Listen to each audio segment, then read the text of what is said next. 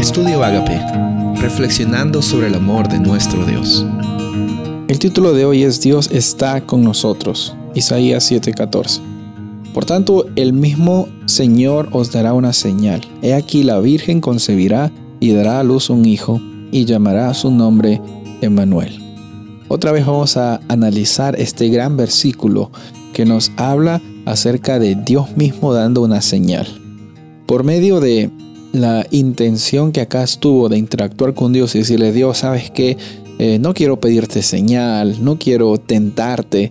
Eh, realmente eh, mostró de que Acaz no estaba dispuesto a tener una experiencia personal y cercana con Dios. Sin embargo, y esto es lo hermoso, porque no solamente con acá, sino sucede con nosotros. La misma experiencia de acá, de no querer interactuar con Dios, es la misma experiencia muchas veces de nuestras vidas cuando no queremos interactuar con Dios.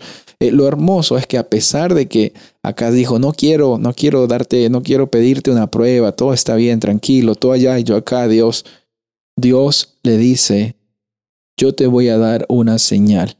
Te voy a dar la señal de que una virgen concebirá y dará a luz un hijo y llamará su nombre Emmanuel, que es Dios es o está con nosotros. Esto es algo muy importante. Tiene que ver también con el, el contexto de esta palabra. No solo es Dios con nosotros, sino es Dios está con nosotros. Bueno, considerar un poquito también de que en el idioma hebreo ah, no hay un, una específica palabra para el verbo ser o estar, como que yo soy Rubén o yo estoy triste, esas palabras de ser y estar, el verbo de ser y estar, no existen específicas en el idioma hebreo. Se las tiene que proveer implícitamente cuando se están leyendo eh, las palabras en hebreo. Entonces dice, Dios con nosotros, se tiene que proveer también el verbo está. Entonces es un poco diferente considerar esto, ¿no? Dios con nosotros versus Dios está con nosotros.